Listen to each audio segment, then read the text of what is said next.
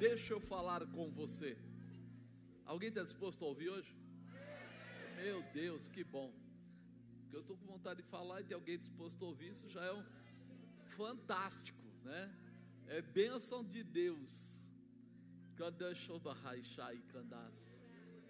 Entenda a primeira vontade de Deus,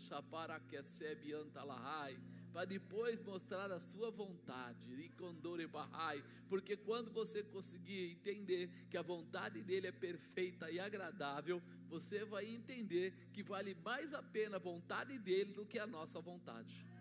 Isso é esplêndido.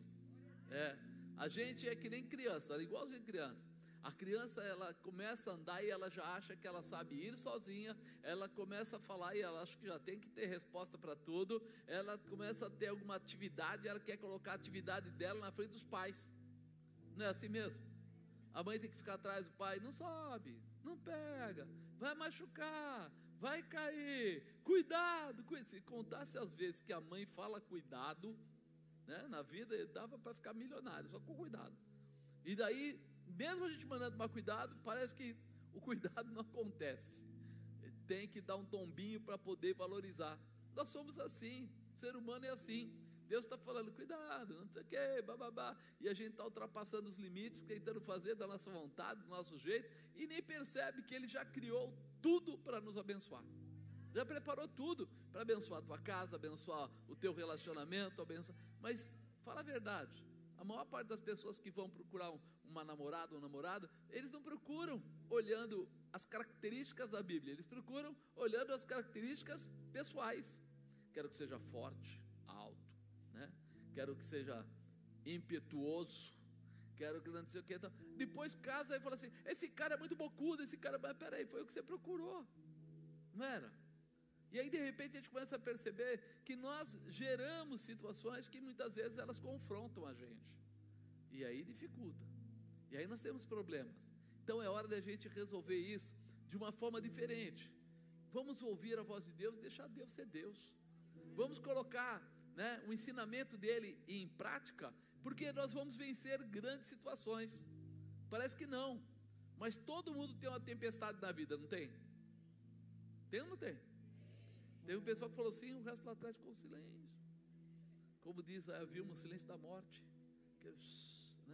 Mas essa é verdade. Por isso que essa, essa série Estabilidade no meio da tempestade é por causa disso. Porque tempestades vão existir sempre. Agora, a diferença é o que nós vamos fazer com ela. Por isso eu coloquei como tema: tire proveito da tempestade. Fala para o irmão do lado, você está tirando proveito da tempestade? É. Quando vem aquele momento de dificuldade, o que é que você faz com ele? Muitas vezes as pessoas é, por exemplo, ficam desempregadas. E aí ele fica chateado, desanimado, abatido. Então ele faz assim: dorme bastante, não fica acordado, ele procura dormir para né, não ver passar o tempo. Quando ele está acordado, ele pega a televisão, liga a televisão para consumir a mente dele, para ocupar a mente dele. E quando ele menos espera, ele jogou aquelas, vamos falar, 12 horas, ele jogou pelo menos seis, sete, oito horas fora. E ele nem percebeu que ele podia ter estudado, que ele podia, poderia ter, de repente, orado, clamado a Deus, entrado num propósito, feito algo diferente. Ele não percebe, porque aquilo vai, é, parece que um dia chama o outro dia. Então a pessoa começa a entrar em desânimo e parece que ele vai descendo a ladeira. A tempestade parece que vai consumindo ele. E é hora de nós mudarmos esse enfoque, de a gente parar um pouquinho e falar: peraí, peraí, peraí. Deus deu 24 horas do dia para quem? Quem aqui tem 24 horas do dia? Tem no seu relógio, marca 24, você faz o que você quiser com ela. Tem gente que dorme mais, tem gente que dorme menos. Eu estava falando com o irmão, ele falou: Não, eu vou na academia às 5 e 15 Eu falei: Como? Ah, deixa eu entender. Não, 5 e 15, porque às 6 e pouco eu já tenho que estar preparando as crianças que eu vou levar na escola, de lá eu vou para o trabalho, eu tenho que entrar às 7. Então, quando chegar às 7, eu tenho que estar dentro da empresa. Ele é um dos nossos pastores. E aí ele vai, trabalha, faz algo que tem que fazer. E aí ele vem para a igreja, da igreja ele sai daqui às vezes 10, 11 horas. E no outro dia ele está onde? De novo lá. Aí você fala assim: que é isso? Quer dizer que os nossos horários seguem as nossas escolhas. É, são as nossas escolhas. Cada um escolhe. Tem gente que faz exercício uma vez no dia, outra duas vezes. Tem gente que estuda através da internet. Tem gente que vai pessoalmente na faculdade. Tem gente que de repente. É, eu lembro do meu pai. Naquela época não tinha Google, não tinha essas coisas todas. E um dia eu vi lá no armário dele, eu fui lá ver, e ele tinha alguns livros lá. E eu falei, pai, bacana esse livro aí, tem a bandeira da França, tem não sei o quê. E aí ele falou, é, eu estudo sozinho. E aí ele falava um pouco de francês, um pouco de alemão, um pouco de inglês. Irmão, espanhol. Já pensou isso há, sei lá, 50 anos atrás? Alguém tem a paciência de pegar livros e ficar estudando o livro. Hoje a gente vê na internet, você quer falar?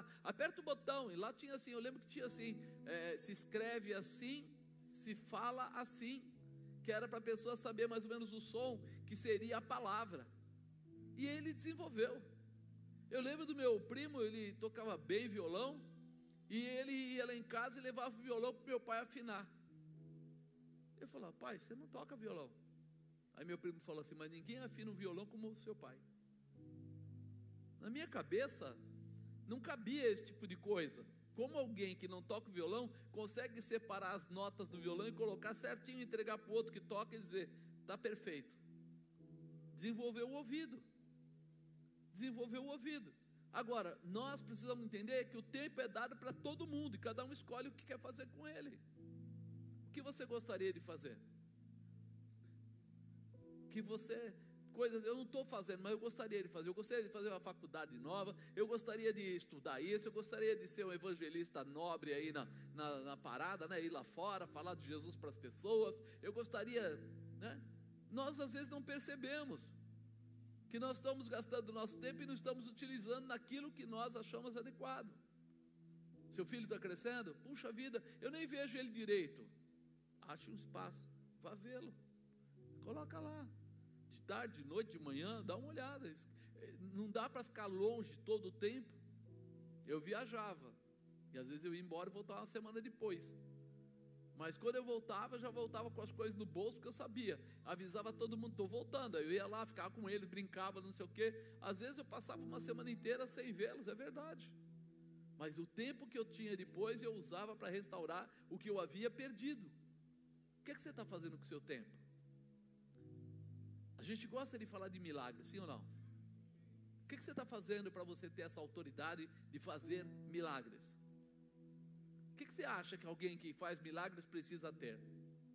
Vai lá, fala uma coisa. Oração, que mais? Hã? Ler a Bíblia, que mais?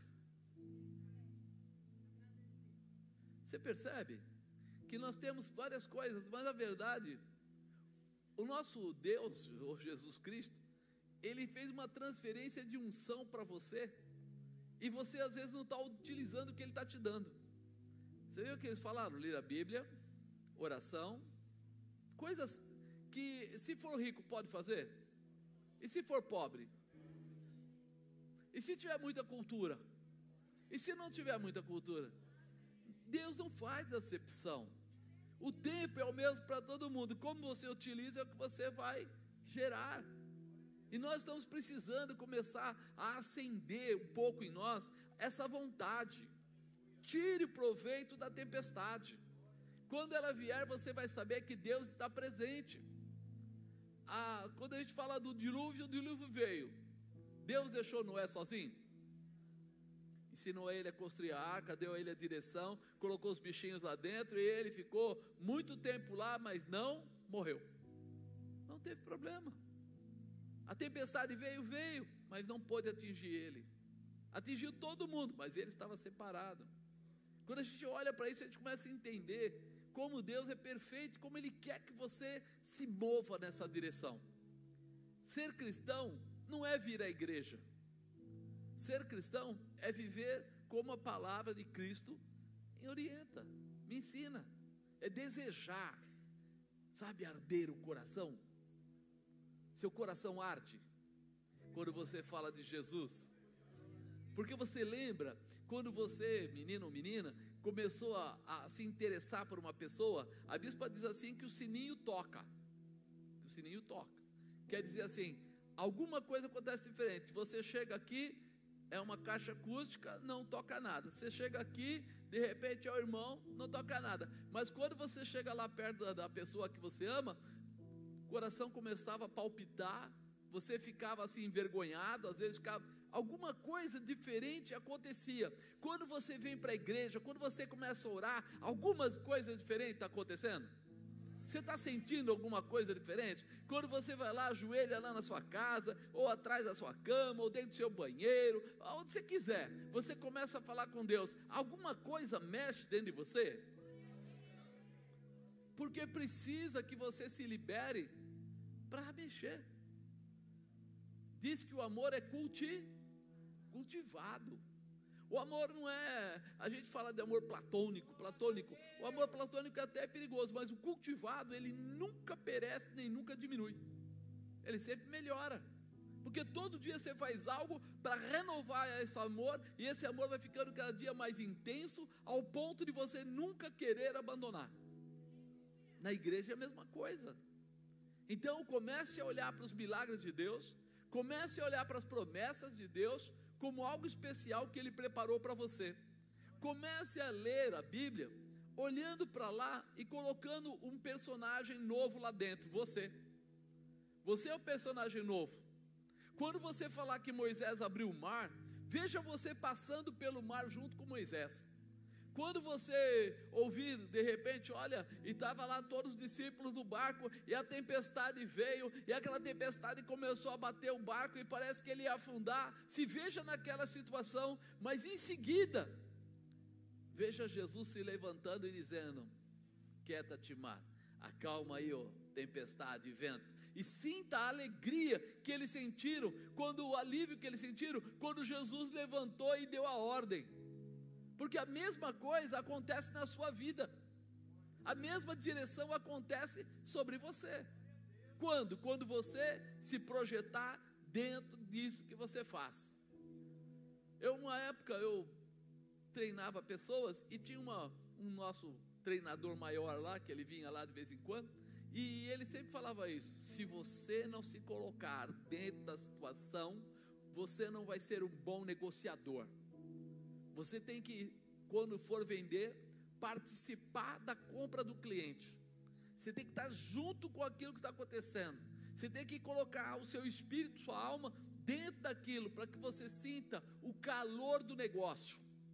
Você não entra simplesmente dizendo é tanto, é tanto, é, não é, é, não é. Não, não, não. Você entra participando, se movimentando, se comovendo naquilo que está acontecendo e direcionando aquilo que está acontecendo, porque você não está fazendo simplesmente superficialmente, você está fazendo como parte integrante daquilo.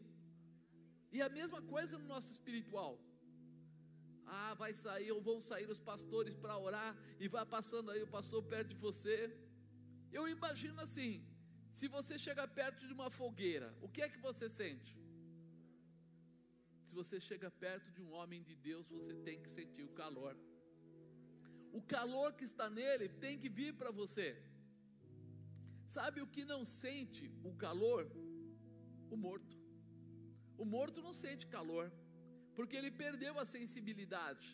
Ele pode até queimar, mas ele não sente calor, porque ele não tem sensibilidade. Então, para que haja uma condução de energia ou de calor, os dois corpos têm que estar vivos, um gerando energia e o outro recebendo essa energia. E hoje Deus está querendo dizer isso para você. É momento de você estar vivo, para receber toda a energia que emana do céu através do altar sobre a sua vida. A energia que vem do céu do altar para a sua vida, vem para curar, vem para restaurar, vem para transformar, vem para libertar, vem para manifestar tudo que Deus pode fazer. E você sabe que não tem nada que Deus não possa resolver. Então, seja lá qual for a sua necessidade, hoje Deus quer mostrar a você que você pode. Tire proveito da tempestade. Atos 28, livro de Atos, capítulo 28. Né? A tempestade ela existe é verdadeiro. Nós já falamos, isso é real. Mas como você agirá em meio à tempestade é que vai definir quem você é.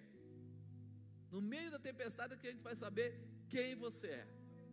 Quando falei de Moisés, ele ficou apavorado quando viu o faraó, quando viu o mar na frente, mas ele teve sensibilidade para falar com quem resolvia.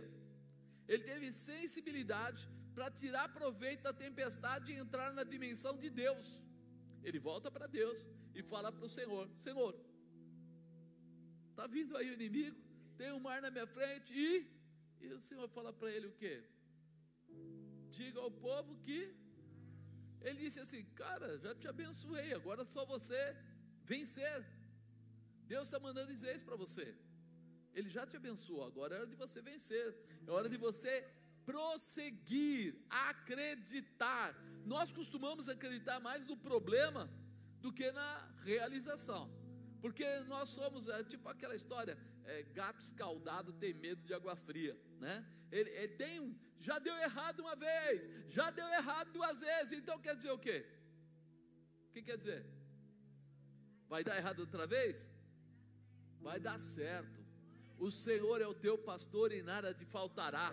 Deitar-te faz em verdes passos, guia-te mansamente às águas tranquilas.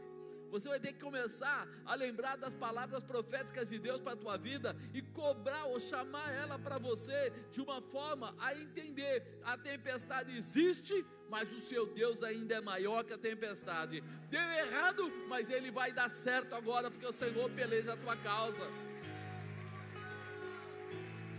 É muito importante a gente estar aberto para entender isso.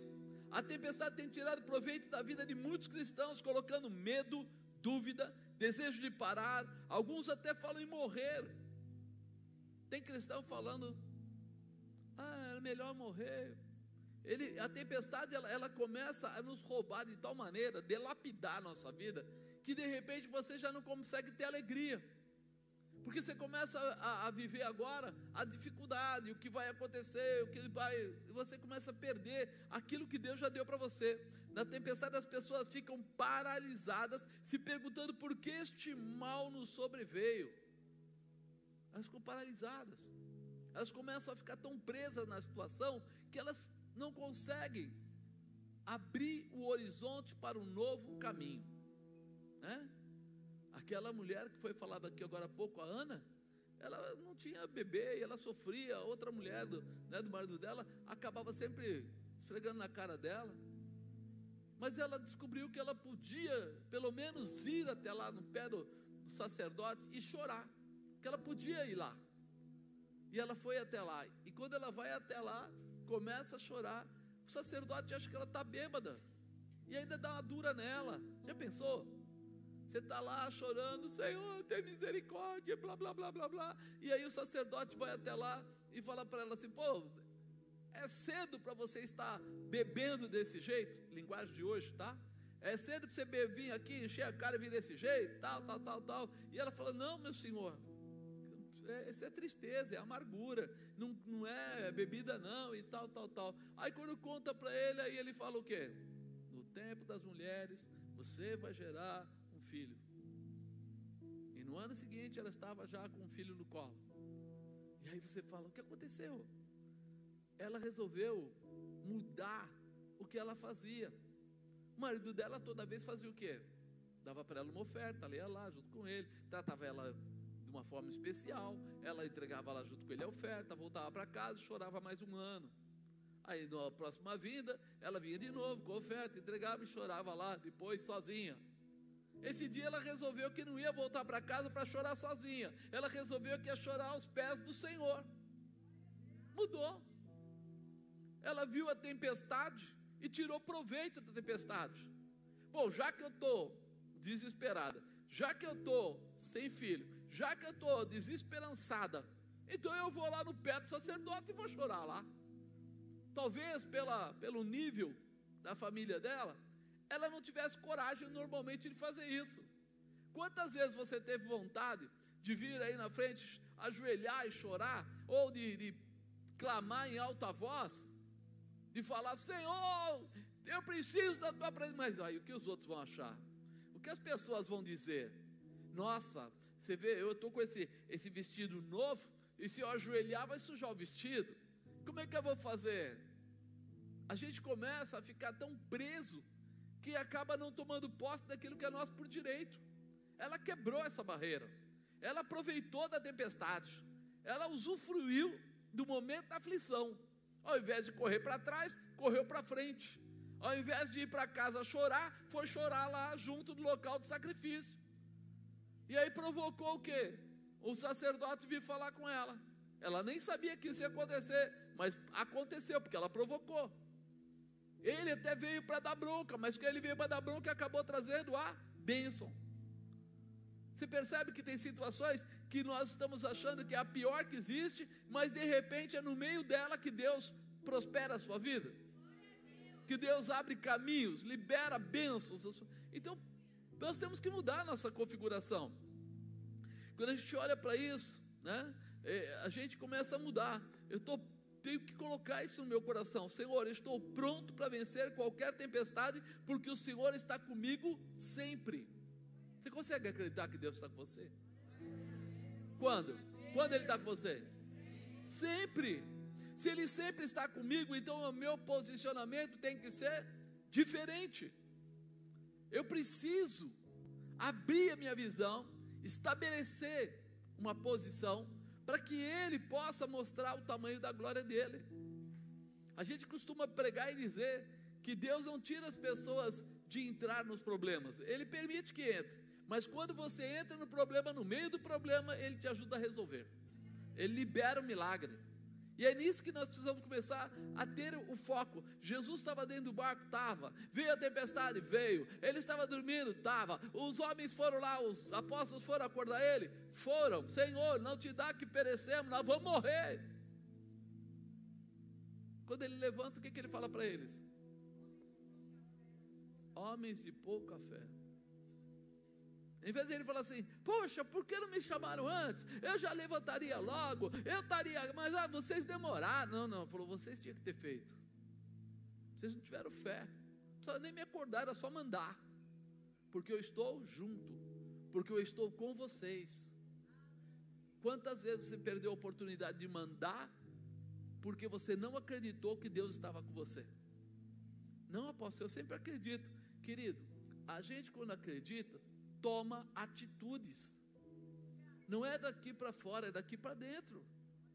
Porque o meu cérebro é condicionado a reações que eu declaro, que eu determino. Então a mudança está em mim. Se eu acredito, eu tenho uma ação.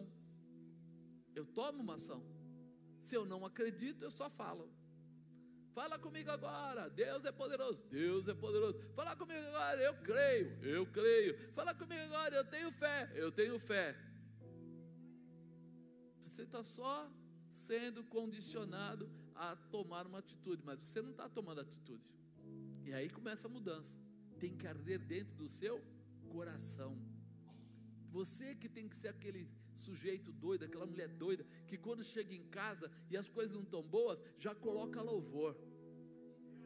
É, já coloca louvor. Peraí, eu não estou muito bem. Cadê aquela ministração que o apóstolo fez aquele dia, que quebrava a barreira, que vencia a tempestade? Está aqui, vai lá no YouTube, pá, liga lá, põe para ouvir, ouve umas cinco vezes aquela pregação. É, sabe por quê? Quando a gente ouve uma vez só, você sabe que você grava mais ou menos 11%.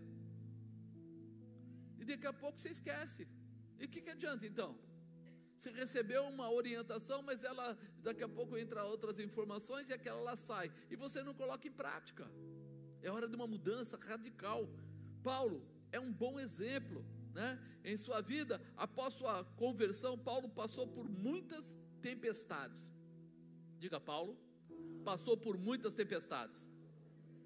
Mas em todas as tempestades que Paulo passou, ele agiu como se a tempestade fosse apenas mais um degrau na sua subida de fé.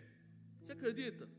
Que todas as coisas que aconteciam, ao invés de ele pensar assim, ah, não sei se vale a pena não, porque ele foi um centurião, ele foi um soldado romano, ele trabalhou lá e tinha lá uma boa posição, ele tinha é, mais de uma cidadania, ele tinha uma posição privilegiada,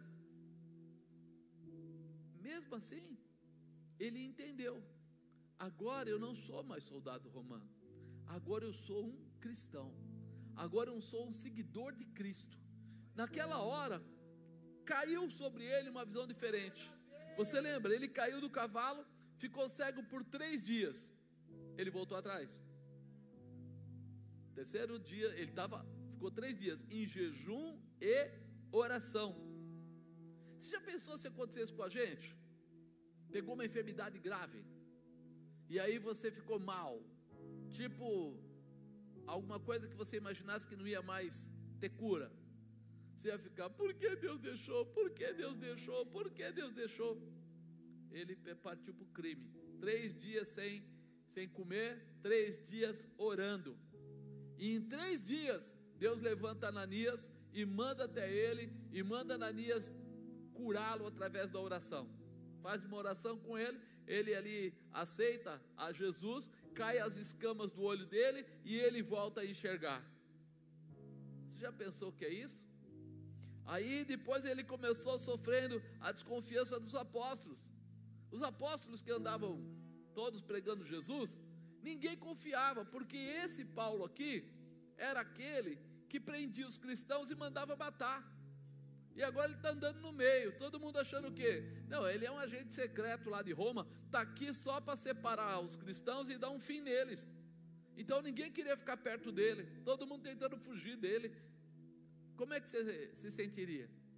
Se viesse para a igreja, todo mundo se afastasse de você. Você ia ficar na igreja? Paulo ficou. Paulo falou: Mas eu vim para ficar. Eu não tenho medo da tempestade. Eu vou é, tomar posse dela, vou me aproveitar dela. Vou mostrar que a glória de Deus está sobre mim. Ele apanhou surra de vara.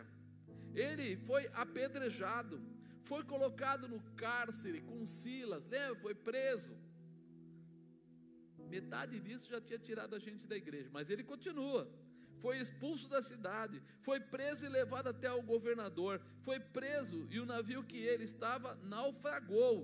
Era para ter sido morto após o naufrágio, como dizia a lei dos romanos, mas foi liberado e foi parar numa ilha. Aí a gente pega aqui, deixa eu ler a palavra para você, para você entender um pouquinho. Vai lá. Atos 28, 1. Havendo escapado então, souberam que a ilha se chamava Malta. E os bárbaros usaram conosco de não pouca humanidade, porque acenderam uma grande fogueira, nos recolheram a todos por causa da chuva que caía e por causa do frio. Havendo Paulo ajuntado uma quantidade de víveres e pondo-as no fogo, uma víbora fugindo do calor lhe acometeu a mão.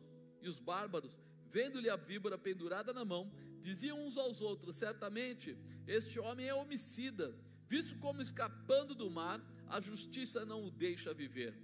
Sacudindo ele a víbora no fogo, não padeceu nenhum mal. Eles esperavam que viesse a inchar ou a cair morto de repente, mas tendo esperado já muito e vendo que nenhum incômodo lhe sobrevinha, mudando de parecer, diziam que ele era um Deus. Ali, ali próximo daquele mesmo lugar, havia umas herdades que pertenciam ao principal da ilha, por nome de Públio, o qual nos recebeu e hospedou benignamente por três dias. Aconteceu estar de cama, enfermo de febre, sentiria o pai de Públio, que Paulo foi ver e, havendo orado, pôs as mãos sobre ele e o curou.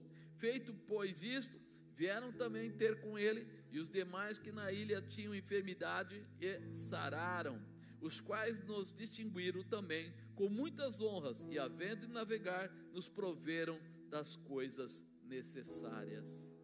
Agora a gente olha para isso e começa a entender, né? Paulo viajou muito para levar o nome de Jesus. Ele, se você começar a ver as cartas todas aí, o Novo Testamento que ele escreveu, você vai ver que ele estabeleceu discípulos, estabeleceu igrejas, e em nenhuma dessas situações de tempestade, por mais difícil que parecesse, fez com que Paulo se encolhesse ou desistisse do seu projeto com Jesus. Não importava o que acontecia, ele sabia o que estava fazendo, sabia qual era o propósito, sabia qual era o objetivo, e aí as dificuldades, as tempestades vinham, e ele tirava proveito de cada tempestade, de cada situação De cada momento que ele vivia, ele tinha um, um espaço para fazer algo novo, para evangelizar, para libertar, para restaurar, para pregar Jesus Cristo e trazer uma manifestação especial. Né? Como dissemos agora, depois do naufrágio, Paulo se encontra numa ilha chamada Malta, num frio lascado. Né? Ainda você fala assim, mas o que aconteceu? Ele estava, primeiro, indo no navio, e quando ele entra no navio, ele fala o quê? Pessoal, melhor não ir. E aí eles conversam entre eles, falam: não, nós vamos para o próximo porto, vamos parar no próximo porto. Eles vão e no meio disso pegam uma calmaria e depois uma tempestade. E aí eles ficam perdidos ali no meio. 14 dias sem comer. Eles estão lá, estão andando. E Paulo dizendo para eles: Olha, agora chegou a hora de comer. E ninguém quer comer. Ele vai lá, come para eles verem que deveria comer. E vai pregando para eles, vai falando para eles, vai orientando eles. Até o ponto de terem que deixar o barco, estou resumindo bastante, o barco encalhar e aí o barco vai afundar. E a primeira coisa que eles faziam quando um barco assim com presos ia afundar era matar todos os presos para que nenhum deles escapasse. Então a primeira coisa que os, os próprios guardas que estavam no barco pensaram era fazer isso.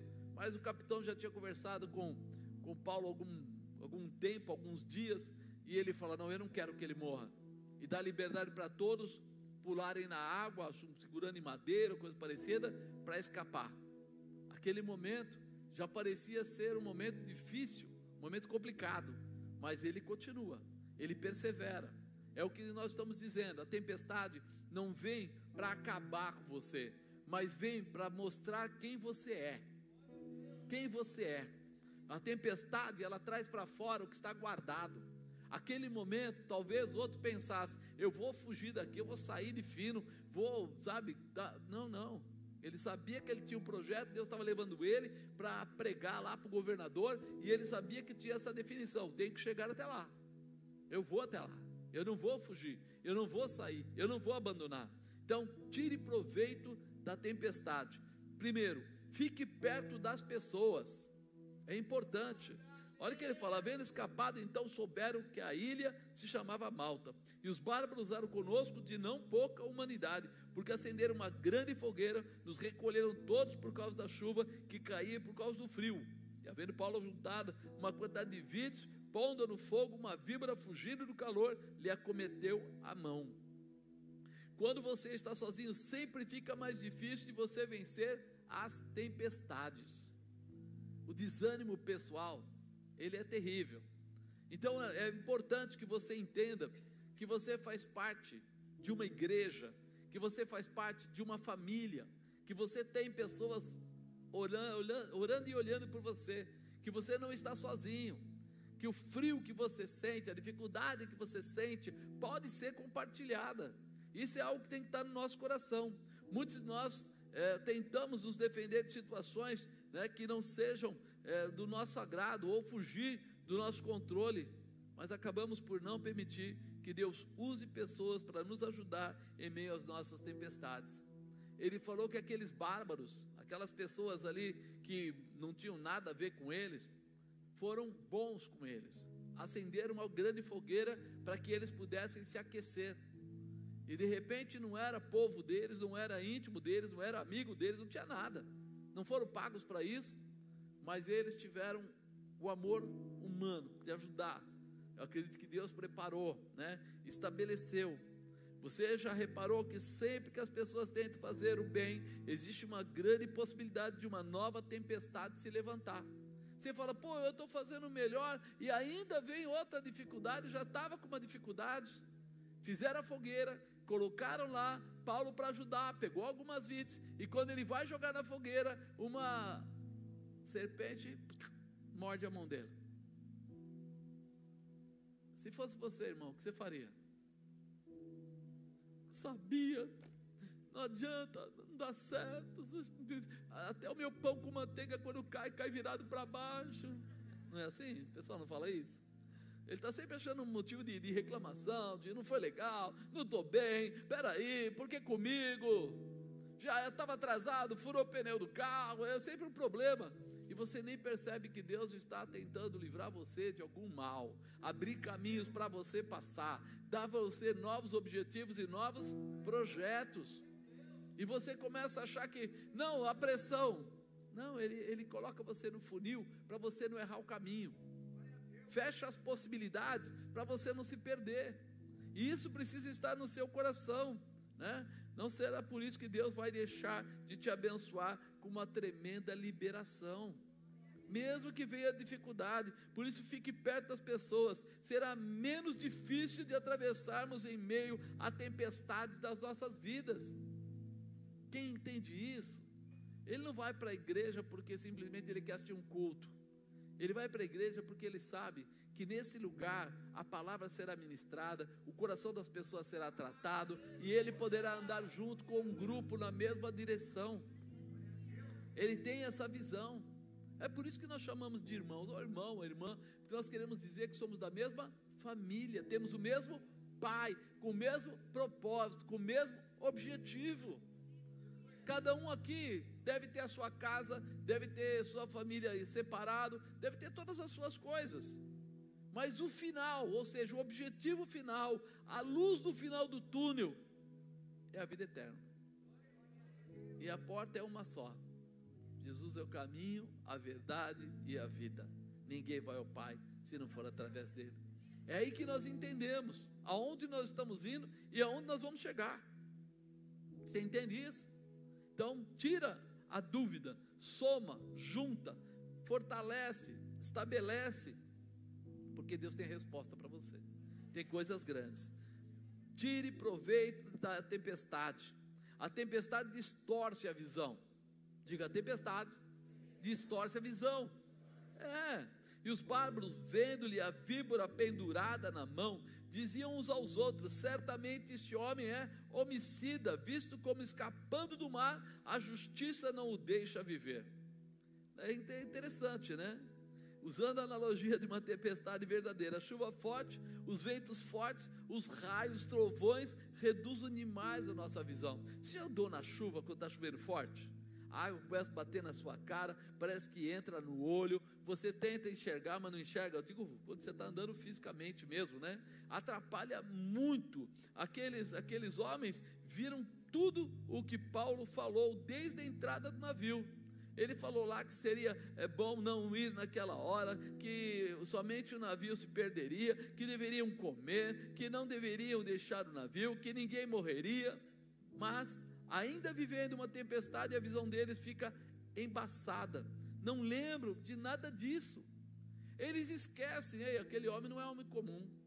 Se ele tinha tanta revelação e era um homem de Deus, ia morrer agora por tão pouco. Se Deus trouxe ele até aqui, por que perderia essa situação? Eles olham para Paulo e enxergam nele o que? Um maldito. Olham para Paulo e, e, e, colocam lá, né, eles falam aqui, ó, é, certamente este homem é um homicida, visto como escapando do mar, a justiça não o deixa viver. Escapando do mar, a justiça não o deixa viver. Eles achavam assim: esse homem aí, ele realmente fez coisas erradas e que agora é o maldito, vai morrer. Este homem não tinha nada para ficar vivo, por quê? A visão na tempestade é distorcida. Tanto é que quando vem essas dificuldades grandes na sua vida, você começa a acreditar mais na derrota do que na vitória. E quando você acredita na derrota, você começa a acreditar mais no mundo do que no céu. E quando você acredita mais no mundo do que no céu, quer dizer que você está acreditando mais no diabo do que em Deus. Aleluia! Você já pensou nisso? A gente começa a se sentir tão constrangido com a situação que a gente começa a baixar a guarda, a não exercer a nossa fé, a não colocar em prática aquilo que nós aprendemos. Maior é aquele que está contigo do que tudo que está no mundo. Eu perco, Pois por que eu perco? Porque eu estou no meio de uma tempestade. E é nessa hora que eu tenho que estar atento. É nessa hora que eu preciso entender que tempestades distorcem a visão. Deus quer te abençoar. Então os teus olhos não têm que estar olhando para a tempestade, tem que estar olhando para o Senhor. Da onde me virá o socorro? O meu socorro vem do Senhor. Criou o céu, criou a terra. Ele é bom. Ele pode. Ele consegue mudar a tua história se você quiser.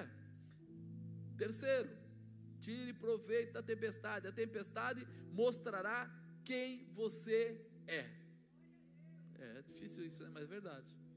Tem gente que com pouco já se abala. E tem gente que pode passar o que for, ele levanta de novo, sai de novo, ele cai, levanta, cai, levanta e vai de novo, né?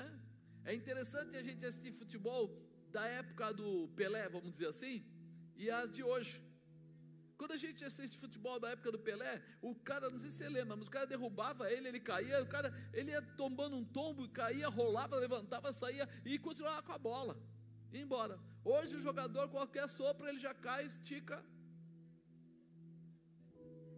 Não dá mais, vai ter que fazer distensão, a, não ser que Eu não sei, acho que naquela época o pessoal não tinha musculatura. Porque hoje a diferença é tão grande. Mas eles tinham o quê? Sede, garra, determinação. Naquela época ele sabia assim, cara, o teu negócio é fazer gol. O teu negócio é vencer. O teu negócio não é só jogar bola, é vencer. Você tem que ir lá e resolver. Você não fique pela metade. Não é porque você está conseguindo mais ou menos que vão te dar ponto, não. Ou você vence ou você perde. Escolhe um dos dois. Então eles iam. E os cristãos de hoje? Porque o cristão naquela época, no passado, ele jogava o dentro do com os leões e o leão comia. E ele falava, nega o teu Deus, não. Né?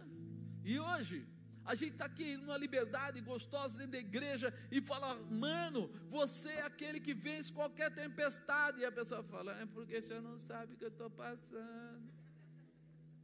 Sim ou não? As mães do passado, as que têm, senhoras que têm mais idade, né? Sabem, o dinheiro que tinha dava para comprar o frango. E tinha lá cinco filhos, e o marido e ela, e era só aquele frango lá, e ele ia ter que virar tudo né? O frango virava farofa, o frango virava canja, o frango virava carne com batata, e o frango ainda um pedacinho ia para fazer o molho, para dizer que tinha carne no molho. Eu lembro da senhora minha mãe. Pá, pá, pum, pá, pá, pá, parecia um ninja com aquela faca. Né? E aí, quando a gente sentava na mesa, estava tudo aquilo, a gente olhava. Hoje eu vou lá, compro dois frangos, não resolve nada. Porque a gente pega, não quer colocar nada, não mistura nada, não faz nada. E aí e ela gerou esse gordinho e mais outros. E aí você fala assim: peraí, a tempestade existia. Mas como a pessoa age no meio da tempestade é que define a realização. O que é que você vai fazer? Como você vai fazer? Eu lembro de, de pessoas assim que tinham algumas poucas galinhas em casa e era para tirar os ovos, porque os ovos na época estavam caros. E hoje a gente ouve na televisão o pessoal fala assim: é, o ovo agora está subindo demais de preço, então esquece, você não vai mais comer ovo. Muda a configuração, sabe? Ao invés de ir para a peleja, vai para encolha, segura. Não, peraí, pessoal. Nós fomos chamados para fazer a diferença e temos que fazer a diferença. Temos que pensar grande, temos que ir além. Não estou falando que você tem que criar galinha em casa, nem nada disso, não, tá? Mas estou dizendo, não olhe para a dificuldade como algo que vai te parar. Você vai vencer. Você vai além. Eu achei o máximo dia que, eu não lembro que me deu para ler, a, quem criou lá a Casa do Bolo, um desses negócios de bolo de né, que tem aí várias lojas, e de repente a pessoa falou: ah, Eu comecei a fazer o bolo em casa, já era uma senhora, e aí todo mundo gostava do bolo, eu fazia então para vizinha, fazia para não sei quem. Aí chegou minha neta e falou: Por que, que você não faz então para vender para fora mesmo? Aí começou a brincar com isso, e de repente a coisa cresceu mesmo, e de repente foi alguém lá e falou: Você deveria fazer uma franquia. Ela, quem é esse? E aí alguém organizou e hoje em todo lugar que você vai tem casa de bolo. E aí você fala, pô, isso quem fazia era minha avó, minha mãe, minha tia, que batia um bolo em dois minutos, colocava no forno quando alguém ia visitar ela. Enquanto ela estava conversando, o bolo estava assando, e quando terminava um pouco da conversa, pega o café, pega o bolo, põe na mesa e come. Hoje não, você sai, vai até a esquina, vai me dar um bolo aí, ó. Pega o bolo, vem aqui, põe aqui, vai lá, pega a maquininha do café, põe aquela coisinha, toma um café. É ou não é? Aí você fala assim: nós estamos precisando nos abrir para falar: não, não haverá menos, não, não vou perder nada, não, eu vou crescer, sim, eu vou prosperar, minha casa será abençoada, minha família será abençoada, tudo que eu tenho será abençoado, porque Deus está comigo aonde eu for, Deus é o Senhor e Ele me ama. Vou vencer.